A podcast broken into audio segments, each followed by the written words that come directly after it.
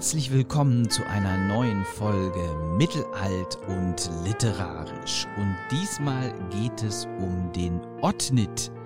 Wenn Ihnen der Ottnit jetzt nicht sagt, mir ging es bis vor kurzem auch noch so. Deswegen haben wir hier eine Fachfrau, die ein großes, spannendes, dickes Buch über den Ottnit geschrieben hat. Und das ist Katja Winter. Herzlich willkommen, Katja. Hallo. Aber wie immer ist natürlich auch Gabi Herchert mit dabei. Hallo. Und Katharina von Elbwart. Hallo. Damit ist unsere Runde komplett. Ja, und Ottenit ist ein mittelalterliches Epos, äh, wo es noch gar nicht so viel Forschung zu gibt. Und die Story ist, sage ich mal, der Hammer, weil es geht zwar um einen Helden, aber dieser Held ist sehr, sehr ungewöhnlich. Und am Ende wird sich uns wahrscheinlich sogar die Frage stellen, ist er überhaupt ein Held? Oder Katja? Ja, das wird wohl so sein. Wir, wir schauen mal. Ähm, vielleicht erzähle ich erstmal, worum es denn eigentlich geht im Otnit. Also Otnit, ein, der junge König der Lombarden, wird als stark wie zwölf Männer und mächtiger Herrscher über zahlreiche Königreiche vorgestellt. Der hatte beschlossen, sich mit der schönen Tochter des heidnischen Königs Machorel, die auf der anderen Seite des Meeres im Orient lebt, zu vermählen. Bevor er aber nur mit großem Gefolge die Brautwerbungsfahrt antritt, geht der junge Ritter erstmal auf Aventüre. Große Abenteuer findet er zwar unterwegs nicht, aber seinen ihm bis dahin unbekannten leiblichen Vater, den Zwerg Alberich, der ihn mit einem Schwert und einer unzerstörbaren Rüstung ausstattet und ihm verspricht, ihn von nun an auf allen Abenteuern, auch bei seiner Brautwerbung, zu unterstützen. Das könnte jetzt alles auch noch so Nibelungenlied sein, ne? So noch relativ gängig, außer vielleicht das kleine Detail, dass er erstmal keine großen Abenteuer findet. Also, dass die einfach auf sich warten lassen, ist ja schon mal frech. Ja. es geht dann weiter. Also, ähm, er macht sich jetzt auf den Weg nach Syrien mit seinen Schiffen. Und als er, naja, kurz vor der Ankunft ist, wird ihm irgendwie Angst und Bange. Er kennt sich da ja nicht aus, er weiß nicht, was ihn erwartet. Er soll jetzt irgendwie gegen die Heiden kämpfen, um da eine Braut zu erobern. Und ähm, er bekommt ziemlich Angst und da fällt ihm ein, Mist, ich habe meinen Vater vergessen, der wollte mir doch eigentlich helfen. Alberich aber, vorausahnd wie er ist, ähm, hat sich im Mastkorb des Schiffes versteckt und gibt sich jetzt auch zu erkennen und führt seinen Sohn in die Schlacht. Also er erklärt ihm jetzt erstmal den Weg, wie er genau dann weiterfahren muss, was sie denn dann zu tun haben. Kampfesmüde, nennen wir es mal, äh, schläft der junge Ritter aber während des Kampfes auf seinem Sattel ein. Während der Zwerg die komplette Brautwerbung übernimmt, die Braut schließlich auch entführt und sie seinem Sohn übergeben will. Dafür muss er ihn aber jetzt erstmal wecken und es hilft nichts anderes als ein heftiger Faustschlag. Das ist ja nun schon mal sehr, sehr unüblich für ja. mittelalterliches Storytelling. Jetzt ist es aber so, dass der Brautvater äh, nicht so ganz einverstanden ist mit der Verbindung. Also die Braut wurde auch entführt und deswegen geht der Kampf gegen die Heiden noch ein wenig weiter. Und Otnit, äh, abermals von Müdigkeit, nicht etwa von einem Gegner oder so, bezwungen, übergibt sein Schwert und damit auch die Führung seines Heeres seinem Onkel, um sich im Schoße seiner Braut, der neu gewonnenen Braut, erstmal auszuschlafen.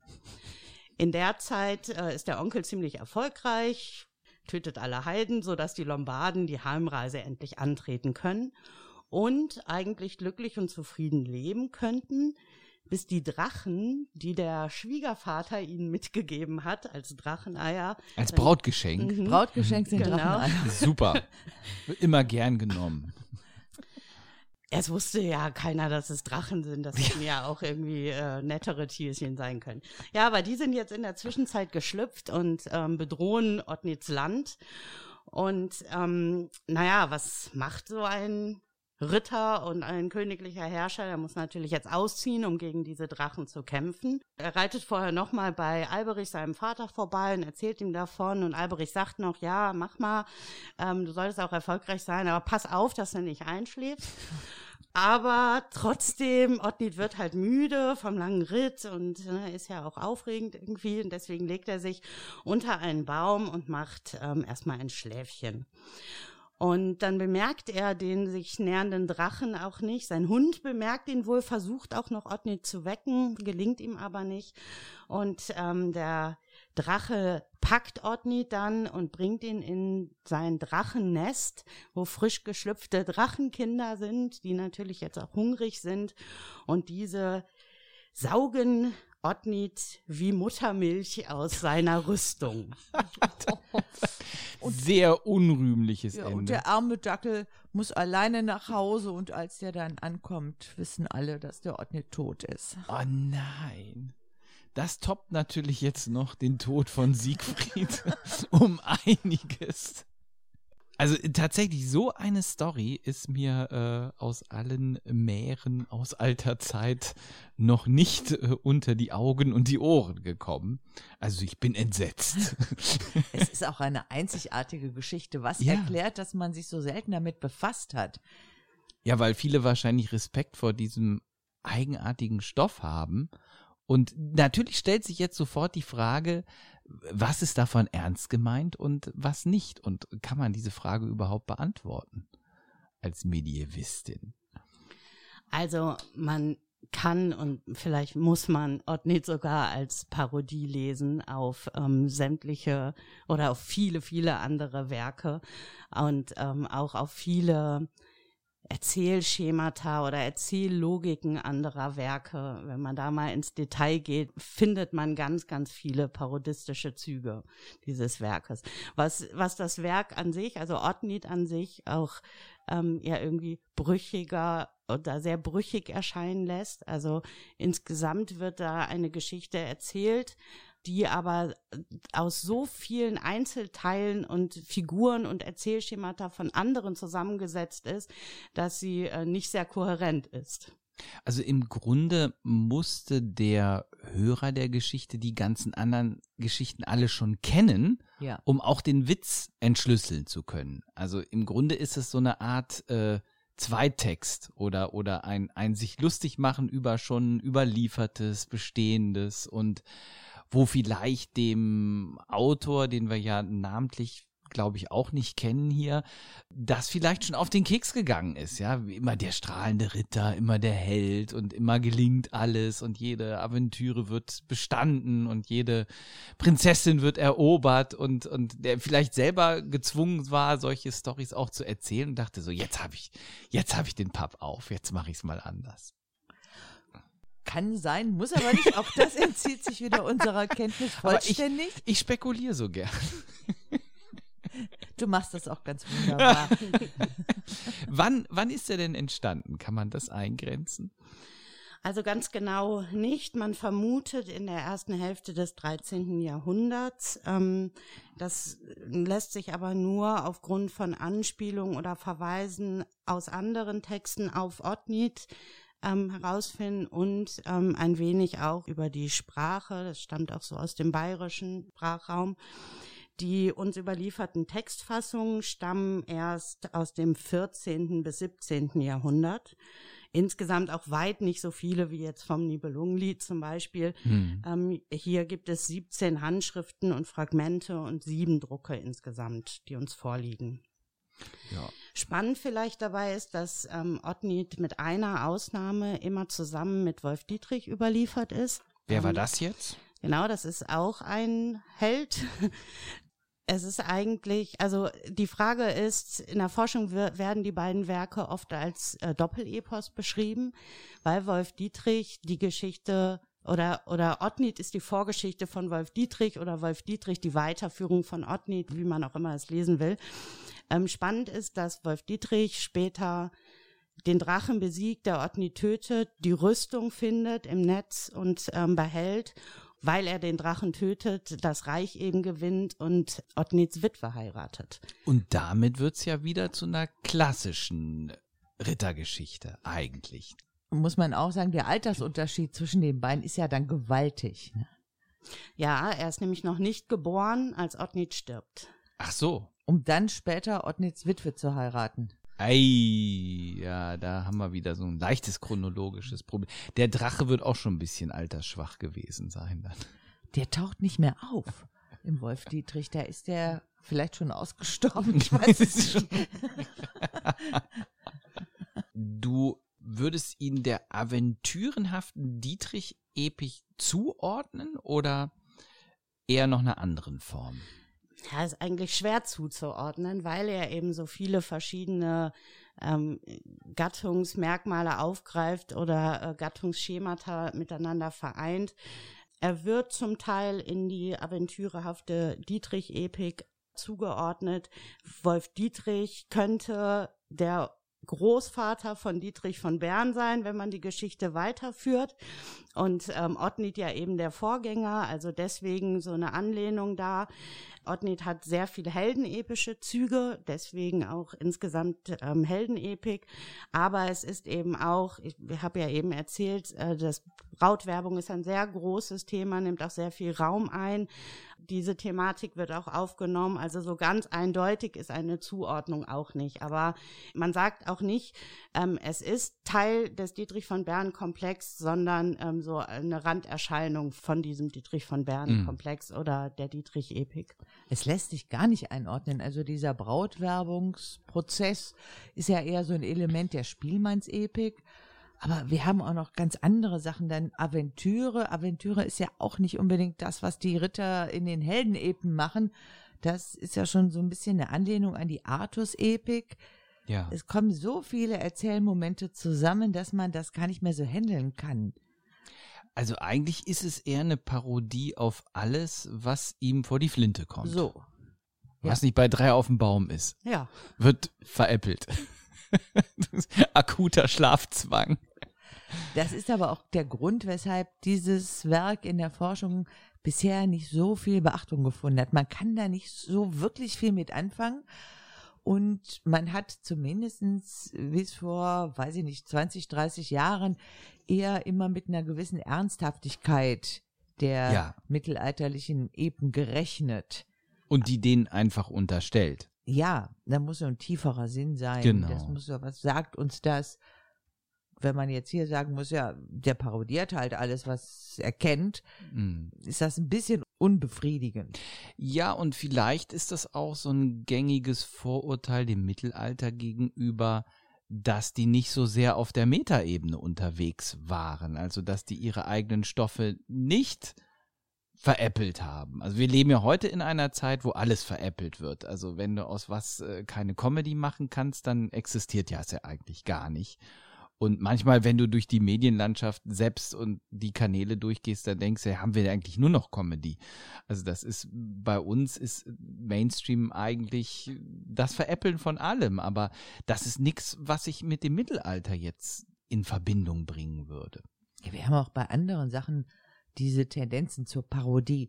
Im Minnesang parodieren sich die Minnesänger gegenseitig. Wir haben also auch Gattungsparodien, also das gibt's schon, aber das ist nicht so sehr in den Blick geraten.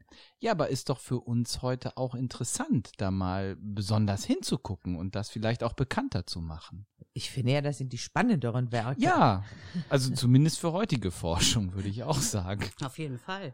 Als ich immer ewig und drei Tage jetzt am Nationalismus abzuarbeiten. Also dann doch lieber mal hier so ein Stoff. Wenn man jetzt den Ottnit als Parodie liest, wie würde das im Detail gehen, Katja? Ja, also alles kann man sicher nicht äh, hier erzählen und aufarbeiten, aber Sie ja mal so ein paar Stellen genauer anschauen. Also einmal ähm, wird die Heldenepik oder der Held der El Heldenepik äh, aufgegriffen. Ich habe ja erzählt, wie ähm, Otni zu Beginn der Erzählung dargestellt wird als wirklich starker gewaltiger Herrscher, der über ein sehr, sehr großes Land herrscht. Seine Untertanen fürchten ihn. Also das ist wirklich so der typische Held, den wir auch aus der Heldenepik kennen. Dann schläft Otnit aber ständig ein, wird im Laufe der Erzählung immer müder, immer passiver, immer naiver, braucht immer mehr Hilfe von seinem Vater, von seinem Onkel, äh, alle möglichen Helfer um ihn rum, bis hin zu diesem mehr als unheroischen Tod am Ende. Also das ist keine Entwicklung des Helden. Der Held bleibt auch nicht bei seiner Stärke, sondern wird am Anfang zwar sehr stark dargestellt, ist am Ende aber eher schwach degeneriert sozusagen. Eigentlich ist er zu keiner Zeit wirklich ein starker Held. Wird nur so dargestellt am Anfang. Er, er fängt so an, er fängt so an. Also die Startaufstellung ist gut. Ja, aber noch nicht mal er fängt so an, sondern es wird über ihn gesagt. Ja. Und wenn er, wenn man ihn dann in Aktion sieht, merkt man, oh Gott. Nein, das ist kein Held. Äh, also er ist auch von, von Beginn an eigentlich ein Muttersöhnchen. Das ist so der typische heldenepische äh, Prolog. So wird ein Herrscher und ein Held in der Heldenepik dargestellt. Und so macht der Erzähler das auch. Aber dann äh, läuft Otni ziemlich schnell zu seiner Mutter und sagt, ja, ich will auf Brautfahrt gehen, was muss ich denn jetzt machen vorher? Und sie sagt, ja, geh erstmal auf Aventüre, Junge. Und also ist sofort eigentlich, wird klar, er ist eher nicht der strahlende Held, sondern ein, ein Muttersöhnchen. Eichhörnchen in dem Fall. Und dann geht's auch los. Also dann reitet er los, findet keine Aventüre und, und so weiter. Und sie gibt ihm ja noch den Ring mit. Ja. Und sagt hier ein Ring, ne? So, da, also pass gut auf den Ring auf und dann zieht er los. Er weiß eigentlich auch gar nicht, was er machen soll bei Aventüre. Der reitet erstmal in die Landschaft rein und guckt. Sie, ähm, sie beschreibt ihm auch den Weg. Ähm, also sie hat schon ein Ziel im Kopf, nämlich, dass Otnit seinen leiblichen Vater auch äh, treffen soll jetzt auf dieser Aventüre. Sagt sie ihm aber nicht. Aber ähm, sie, sie gibt ihm den Ring und sie erklärt ihm so ein bisschen den Weg, reite hier entlang und auf die Steinwand und unter die Steinwand, neben der Steinwand und so weiter. Das ist auch so ein Phänomen, diese Steinwand. Und das, das macht er dann auch, bis er dann ähm, seinen Vater trifft. Der aber gar nicht so strahlend ist, wie er sein sollte. Nein, ähm, also Otnit weiß ja nicht, dass es sein Vater ist. Er reitet dann unter die Steinwand und ähm, findet sich wieder an einem sehr schönen Ort, grüne Wiese, Bächlein, Linde, Lerche, Vögel zwitschern, also typischer Locus Amönus. Mhm. Hier aber eher nicht Minneort oder Erinnerungsort an Liebe, an Minne, sondern ähm, er trifft dort auf ein kleines Kind, was da unter dem Baum liegt und schläft, sehr, ähm, sehr höfisch gekleidet, dieses Kind und ähm, sieht aber niemand anderen jetzt, macht sich dann auch direkt Sorgen, was ist das für ein verwaistes, armes, kleines Kind. Und weil er ja auf Aventüre ist, daran erinnert er sich selbst zwischendurch auch immer mal wieder, denkt, oh ja, ähm, das könnte ja vielleicht jetzt äh, so, so ein Abenteuer für mich sein, eine Herausforderung für mich sein. Ich kümmere mich jetzt um dieses Kind, nimmt es auf und bekommt dann aber erstmal einen Faustschlag. Das Kind entpuppt sich als Alberich der Zwerg. Super. Ja, und der eröffnet ihm gleich, er sei sein Vater. Ich bin dein Vater. Ja. Hat sich auch gehalten, dieses Motiv. Das ist eine ganz irre Geschichte. Er ist Vater von Otnit, weil der Mann seiner Mutter offensichtlich nicht zeugungsfähig war.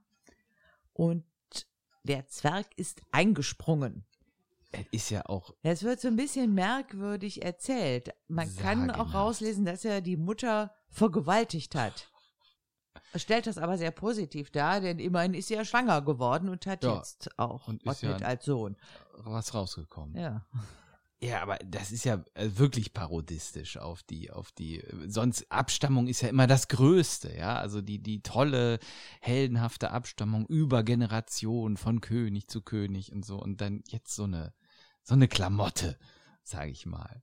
Und dann halt auch noch ein Zwerg, ne? Also ich ja. glaube, der hat ja auch noch mal eine ganz besondere Bedeutung in dem Rahmen, ne? Um eben noch mal ja die Parodie klar zu machen. Also ein Zwerg ist ja alles andere als stark ja, und, und, irgendwie der große Kämpfer. Und dann also Alberich, das ist ja nun auch eine schillernde Figur, die überall vorkommt, auch in den anderen ähm, Überlieferungen. Den kennt man schon aus dem ja. Nibelungenstoff. Genau, genau. Ja, und später ähm, muss Alberich ja auch immer wieder für ihn einspringen dann bei der Brautwerbungsfahrt. Äh, also äh, Ortnit kriegt ja einfach nix geregelt dann. Nee, der kriegt gar nichts geregelt. Also, also erst vielleicht nochmal zu der Begegnung mit Alberich. Das ist ja auch ein merkwürdiges Vater-Sohn-Verhältnis, was da beschrieben wird. Ja, von Anfang an eigentlich. Also, dass, dass ähm, Otnit will dieses kleine Kind ja erstmal mitnehmen als sein Sohn, das sagt er auch, oder ich nehme ihn auf als mein Sohn. Also da wird das Verhältnis eigentlich schon umgekehrt. Leser und Otnit wissen in dem Moment noch nicht, dass Alberich der Vater ist, das sagt er ihm aber dann danach.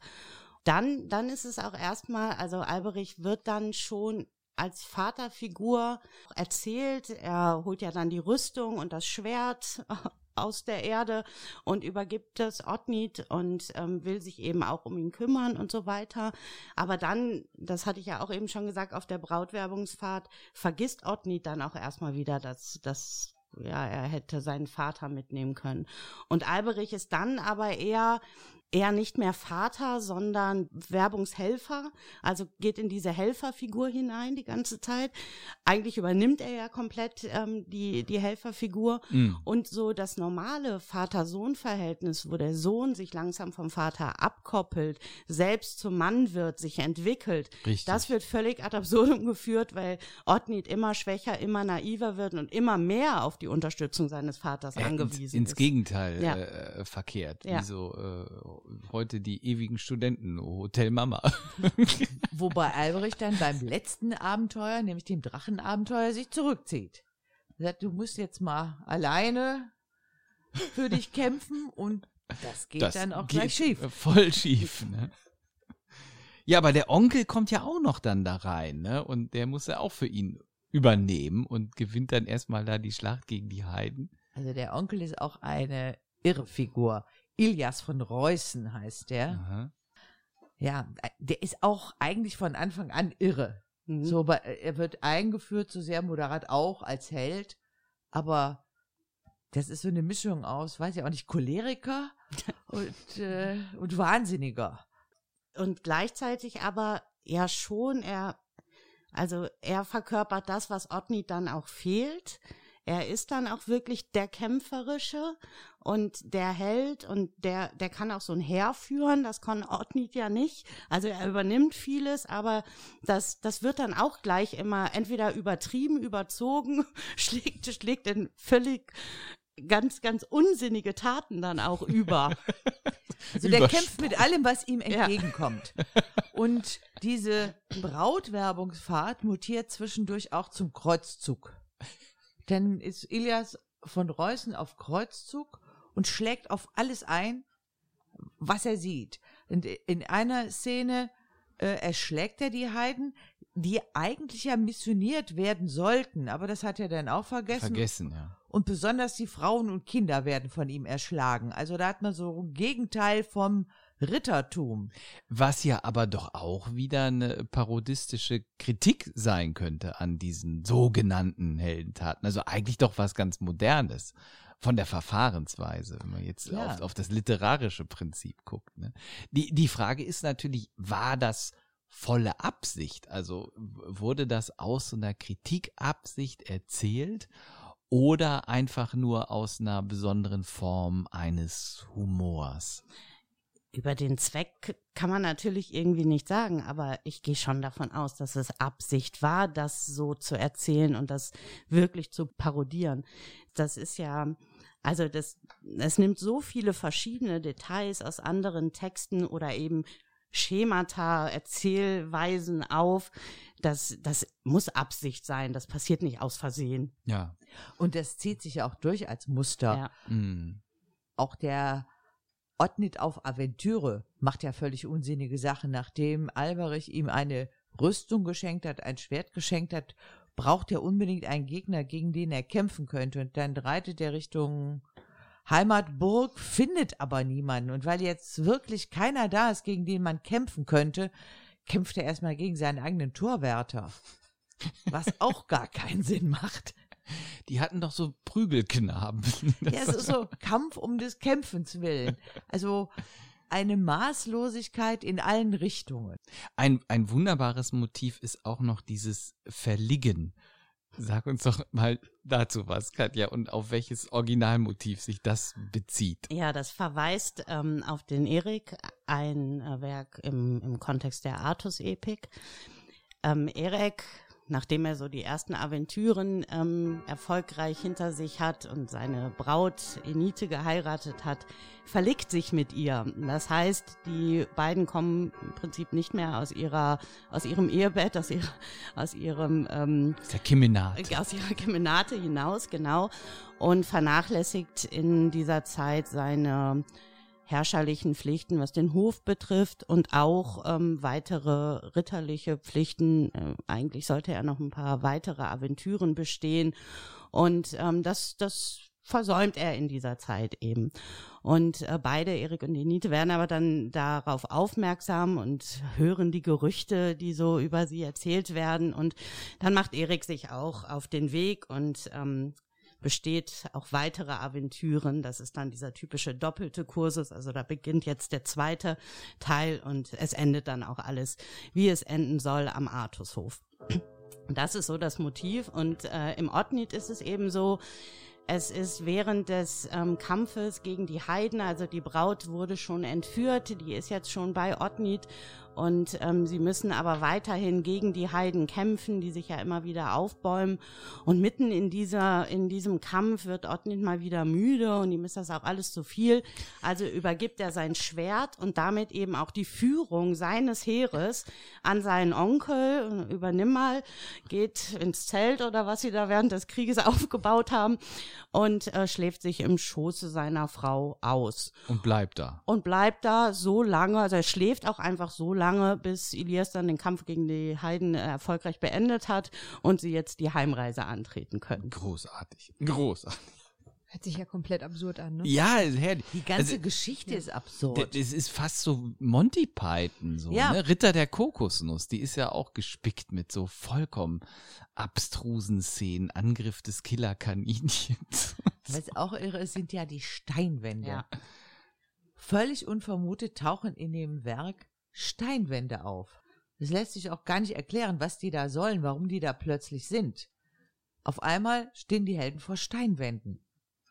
Wahrscheinlich, weil den Erzähler auch im Grunde dieses Motiv in anderen Geschichten immer so ähm, genervt hat. Und dann, Aber Steinwände kommen komischerweise nicht nein, in anderen Werken Neuerfindung also, beim Ottnit. Ja, also das, der Begriff taucht nicht auf und auch Ähnliches eigentlich nicht. Also wir haben auch mal Höhlen in anderen Werken, aber nicht so ähm, dieses Motiv der Steinwand. Und das kommt wirklich häufig vor im Ottnit. Und also es ist auch nicht nur eine Steinwand, an der sie immer wieder wieder vorbeikommt, sondern verschiedene, die auch verschiedene Funktionen haben. Die erste ist eben da, wo, wo er auf Alberich trifft, wo Alberich auch lebt. Man, aber es ist nicht klar, ob er hinter oder in der Steinwand oder unter der Steinwand oder so lebt. Also auch der Weg dahin ist schon irgendwie kompliziert, über, unter, neben. Und dann ähm, bei den Heiden äh, sind auch Steinwände, also die Heiden, die eigentlich Christen werden wollen und die Frauen und so, von denen Gabi gerade schon erzählte, die verstecken sich in einer Steinwand, in einer Höhle. Die Drachen, die schlüpfen auch auf einer Steinwand. Die Eier werden schon in einer Steinwand noch bei den Heiden gefunden und dann auch in Ottnitzreich schlüpfen die auf einer Steinwand. Also überall sind irgendwie Steinwände mit unterschiedlichen Funktionen, mal mit Höhlen, mal nicht. Götter Jeder. leben da, Heiden leben da. Jeder nur eine Steinwand. Ja. Das ist das Steckenpferd, was, was der Autor dann, aber wahrscheinlich auch mit, mit Absicht dann totreitet. Also so ja, oft, aber es dass gibt im Grunde genommen keine befriedigende Lösung Nee. für diese Steinwände. Nee, Da ist gelegentlich mal drüber geschrieben worden, aber so ganz plausibel ist das, was man da in der Literatur, in der Sekundärliteratur findet, auch nicht, oder? ich glaube, der hatte einfach Spaß daran, immer wieder an den unmöglichsten Stellen mit diesem Motiv zu kommen. Und, und also ihr habt ja auch viel gesagt darüber, dass das eine mündliche Tradition auch war, diese Geschichten. Und ich glaube, jedes Mal, wenn dann das Wort Steinwand kam, dann lag schon das Publikum allein deswegen äh, auf dem Boden, weil jetzt wieder an der idiotischsten Stelle in der Geschichte die Steinwand zur Tür reinkommt. Also ich spekuliere jetzt mal wieder, ich darf das ja, ich bin ja kein Wissenschaftler. Also was, was auf jeden Fall dabei interessant ist, eigentlich ist Alberich der Einzige, der sich so völlig ähm, völlig ohne, ohne Grenzen oder ohne Hürden unter, durch, auf die Steinwände bewegen kann. Also für die anderen sind das schon manchmal Hindernisse, also so ein ganzes Heer, so eine Steinwand hochzuführen, um da irgendwie schlecht, äh, ja. die Braut zu entführen, das funktioniert halt nicht. Alberich kann da aber mal eben hoch. Alberich kann auch einfach in die Höhlen. Nur mit Alberich kann Elias auch da rein, um die Halden abzuschlachten. Also er ist irgendwie der Einzige, dem, äh, für, für den diese Steinwände keine Hindernisse bieten und er kennt auch immer alle Wege, Mhm. ob es jetzt oben drüber oder unten drunter geht. Und ähm, aber für alle anderen sind das dann schon irgendwie Hürden oder irgendwie dann auch mythische Orte, wo Drachen, Geister, Götter oder sonst was leben. Zwerge. Zwerge. Also ist Alberich eigentlich der Held. Ja, er hält sich am Ende natürlich irgendwie unheldenhaft dann auch zurück. Also sagt halt, ja, komm, pass auf, schlaf nicht ein, aber mehr macht er dann auch nicht. Ich habe noch eine Frage zur Erzählerfigur. Da hast du ja die These aufgestellt, dass es vielleicht auch zwei Erzähler sind oder dass das ein bisschen unklar ist, das zu entschlüsseln. Also da muss man so ein bisschen den Prolog in den Blick nehmen. Im Prolog zum Otnit wird erzählt, dass, ähm, dass das Buch jetzt wieder aufgefunden wurde, wo die Geschichte von Otnit drinsteht.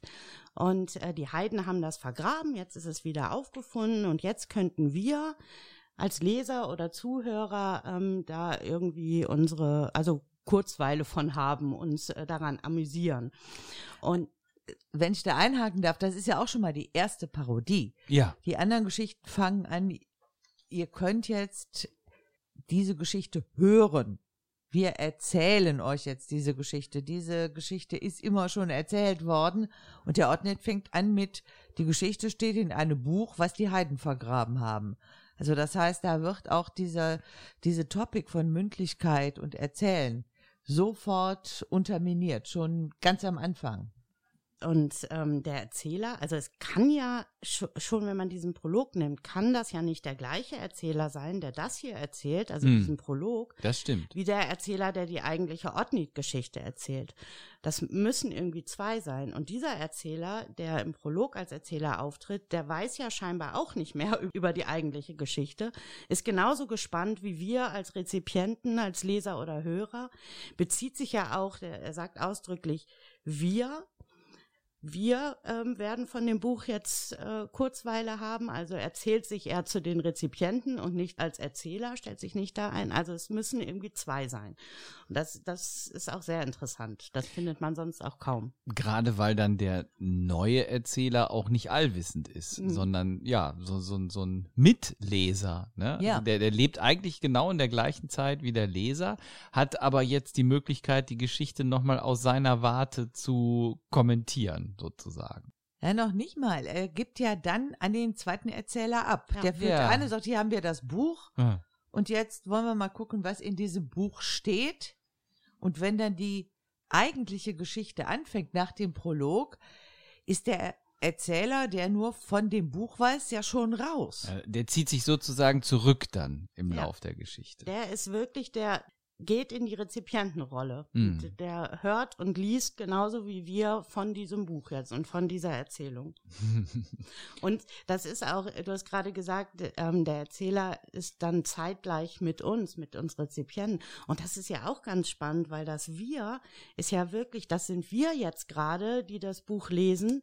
Das sind alle, die nach uns das Buch noch lesen. Das sind alle Rezipienten, die vor uns das Buch irgendwie gelesen und gehört haben. Alle sind in diesem Wir Das stimmt, ja. Einbezogen. Ja, so eine Entzeitlichung fast.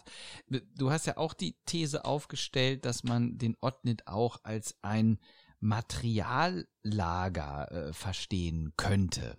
Was muss man sich denn darunter vorstellen? Genau, das war äh, gar nicht ich, äh, sondern Sonja Kehrt, die, die irgendwann geschrieben hat, ähm, naja, Otnit kann man auch als Materiallager lesen, eigentlich ähm, vor dem gleichen Hintergrund, warum wir jetzt sagen, Parodie. Da kommt alles drin vor. Da kommt das typische Figurenrepertoire der mittelalterlichen Texte vor. Also namentlich Alberich, aber überhaupt Zwerg, Drachen, Ritter, Prinzessin, Heiden, Christen. Alles, was es sonst so in äh, mittelalterlicher Literatur gibt, kommt da drin vor. Und genauso Erzählschemata. Wir haben heldenepische ähm, Anteile. Wir haben das Brautwerbungsschema, wir haben ein bisschen höfische Literatur, wir haben ein bisschen was aus Artusroman und so weiter, aus allem möglichen. Motive. Wir haben das Ringmotiv äh, kommt vor es ist irgendwie alles drin, was die mittelalterliche Literatur zu bieten hat. Und deswegen bezeichnet sie das so als Materiallager, wo man auch natürlich als Leser oder Hörer, als Rezipient deuten kann und auch Deutungen einschreibt. Was bedeutet Ring? Wir kennen viele andere Texte, wo Ringe drin vorkommen. Was bedeutet Drache? Was verbinden wir mit Alberich und so weiter? All das schreiben wir als Leser ja in diesen Text mit hinein. Aber die Figuren verhalten sich dann natürlich völlig absurd ne? und, und nicht so, wie man es erwartet. Und dadurch, dass der Held ja ständig aus seiner Rolle herausfällt, könnte man sagen, zerbricht die Geschichte ja auch in so Einzelstücke. Diese Episoden. Ich glaube, es liegt auch daran, dass es eben keine Weiterentwicklung gibt, sondern eher so eine Regression des Helden. Wie du sagtest, der wird ja immer schwächer, schwächer, schwächer. Und dadurch weiß man nie, was als nächstes kommt. Ja, das stimmt. Und das spitzt sich ja dann am Ende wirklich zu. Also ja. mit diesem wirklich unheroischen Tod, den man so nicht findet. Ja. Ja, alle Helden sind ein bisschen unheroisch, die in dem Text vorkommen. Hm. Katja, ich habe auch eine Frage an dich. Ja. Was ich in dem Text nicht sehe, sind Tendenzen der Höfisierung. Also der, der Hof ist für mich weg. Mhm, das stimmt würde ich auch so sagen. Also Otnit ähm, reist er dann auch mit seiner Braut hin. Da ist aber sonst überhaupt nicht die Rede von. Ähm, es ist ähm, von Beratern die Rede, die am Hof sind, aber es ist, also es ist nicht ähm, vergleichbar oder keine Elemente aus der höfischen Literatur. Aus den Artus-Romanen, aber eher bezogen auf die Aventüren und so weiter, aber nicht höfisch. Und da könnte man ja auch fragen, für welches Publikum ist das? Ist mhm. das ein höfisches Publikum? Wahrscheinlich eher nicht. Ist es ein städtisches Publikum? Sind es die, die die Geschichten zwar kennen, aber als alte Geschichten, die man sich immer erzählt, die aber nicht mehr Aktualität haben? Ja, ist vielleicht auch so eine Kernfrage. Also hat sich damit der Adel über sich selber lustig gemacht und konnte auch mal über sich lachen? Oder waren es, wie du jetzt nahelegst, eher die Bürger, die sich über die gesamte Hofhaltung und das Ritterbild lustig gemacht haben? Nee, ich äh, wollte noch in eine andere Richtung gehen. Das hätte nämlich was mit der Datierung zu tun. Mhm. Also, dass es vielleicht später ist als angenommen. Ja, also, äh, das hatte ich ja gesagt, man weiß es wirklich nicht genau. Mhm. Ähm, es gibt nur Verweise in anderen Texten, die, ähm, also, dass es nicht ja doch, die nicht viel später waren, die schon auf Otnit verwiesen haben. Was ja aber das kennen wir ja auch von anderen Werken, was ja aber auch nicht unbedingt heißt, dass diese Erzählung so schon existiert haben muss, sondern ähm, im Wolf Dietrich wird auch wieder Ottnit erwähnt. Später in anderen Dietrich von Bern äh, Geschichten kommt Otni der Begriff auch wieder vor oder der Name, weil er der Erste ist, der diese Rüstung hat. Also es kann ja auch sein, dass solche Verweise eben gemeint sind, damit aber gar nicht diese ganze ja, Geschichte eben, schon gemeint die, ist, sondern nur die Figur. Auch die parodistische Ausfaltung, dass die vielleicht äh, tatsächlich dann später so in dieser Form ja. äh, die ja. wir jetzt als literarisches Zeugnis haben, dann sich mal manifestiert hat. Und vorher war er vielleicht mal ein ganz normaler, gängiger Held, wie die anderen auch. Ja, dass der Name das, also auf ja, einem anderen älter ist, ist. Genau, älter ist als dann die, die Endgeschichte die immer alles äh, salopp gesagt durch den Kakao zieht. Es wird auch oft ähm, gesagt, dass man Ottnit als Vorgeschichte von Wolf Dietrich lesen kann. Und das kann ja auch sein, dass es, dass Otnit auch so in der Tradition, also gar nicht so eine ausgereifte Geschichte war, sondern irgendwie muss ja das Reich und die Witwe, die, die muss ja irgendwo herkommen, die Wolf Dietrich dann nachher heiratet. Also gab es da ja schon mal jemanden. Also das kann natürlich sein. Die ersten Handschriften liegen uns aus dem 14. Jahrhundert vor. Also mhm. das ist, oder das ist dann das Datum, wo es wirklich der späteste Definitiv Zeitraum wäre. Genau. Da ist. Du hast dich ja in deiner Doktorarbeit mit der Möglichkeit befasst, diesen doch eher unbekannten Text äh, in der Schule zu verwenden, was ja erstmal ja erstaunlich ist. Also wird ja wenig Mittelalterliches in der Schule verhandelt. Also jedenfalls nicht im, im Deutsch- und Literaturunterricht. Klar, in Geschichte, da hat man dann mal die mittelalterliche Stadt und dann das alles schön durchdekliniert. Ja. Die Lehnspyramide. Ja, so Leibeigenschaften, also die ganzen Klassiker. Aber ähm, da erscheint einem doch das Mittelalter eher als eine Vorstufe der modernen Welt und eher so ein bisschen tump. Und ähm, wo jetzt ja dein Text, den du uns vorgestellt hast, doch in einem ganz klaren Gegensatz so steht und uns ein anderes Mittelalterbild vermittelt. Ja, deswegen ja auch diese Auswahl, also diese Textauswahl. Ich finde, ich finde das Werk großartig und das lässt uns schmunzeln. Das haben wir jetzt ja auch mehrfach gemerkt. Und ähm, ich bin felsenfest davon überzeugt, dass das auch jeden Schüler schmunzeln lässt, wenn er da mal reinschaut, weil dafür muss ähm, der Schüler oder die Schülerin gar nicht irgendwie jetzt ganz viele andere mittelalterliche Werke kennen, wie wir es tun, sondern weil dieser Ritter ja auch dem Ritterbild unserer Vorstellungen völlig widerspricht. Und ein Ritter, der dauernd einschläft und so weiter, das entspricht ja nicht äh, dem Ritterbild, das wir haben vom Mittelalter. Und ähm, deswegen glaube ich, dass man da einfach schon gute Anknüpfungspunkte hat, diesen Text dann auch zu verwenden. Und wenn man ihn dann ähm, wirklich aufarbeitet und ähm, intertextuell liest, also entsprechende andere Textstellen dazu holt, und das können mittelalterliche Texte sein, dass man andere Prologe neben diesem Prolog legt zum Beispiel, aber das können auch modernere Texte sein, ja. also äh, über das Ringmotiv nachdenken, Herr der Ringe oder sonstige Fantasy-Romane oder wir haben so viele Motive hier, die auch in, in modernen Texten noch wieder aufkommen. Und ähm, das Interessante ist ja, oder was man dann ähm, reflektieren kann mit den Schülern, ist immer die Frage, ähm, wie entwickeln sich solche literarischen Motive eben auch, wo kommen die her, ähm, wie, werden sie interpretiert, wie werden sie gedeutet, was haben wir selber auch schon für Vorstellungen oder Deutungen von bestimmten Motiven, Figuren und sonst was, ähm, die wir dann auch wieder in Texte als Leser in Texte hineinschreiben. Wie werden eigentlich solche Deutungen oder Sinnstiftungen, wie werden solche Prozesse angeregt durch kulturelles einerseits, durch literarisches andererseits und damit meine ich immer auch ähm, Filme oder andere Medien mit. Und das wäre so etwas, was man ähm, in der Schule tatsächlich glaube ich, auf dieser Grundlage sehr gut reflektieren könnte und was dann auch aus literaturdidaktischer Perspektive ähm, relativ oder in, in so ein modernes Feld der Literaturdidaktik fällt, die sich gerade so ein wenig mehr kulturwissenschaftlich ausrichtet ähm, ein Phänomen, was die Mediavistik hat sich immer schon als Kulturwissenschaft verstanden, die Literaturwissenschaft, die neuere Literaturwissenschaft, nicht schon so lange, aber auch, aber für die die Lit fangen jetzt an. Die Literaturdidaktik fängt tatsächlich jetzt gerade erst an. Es ist auch nur, sind nur wenige, die sich damit auseinandersetzen. Aber ich bin davon überzeugt, dass das ein guter Weg ist, ähm, auch im Hinblick auf einen Bildungsbegriff, der uns manchmal zwischendurch ein bisschen abhanden gekommen ist, muss man ja sagen. Und ähm, das war dann eben ein Vorschlag auch über mittelalterliche Literatur insgesamt, über Ottnit, hier explizit als Textbeispiel, kulturwissenschaftlicher zu arbeiten in der Schule und reflektierter an so etwas heranzugehen. Also ich finde das sehr interessant. Ich glaube auch, dass das gut gehen könnte.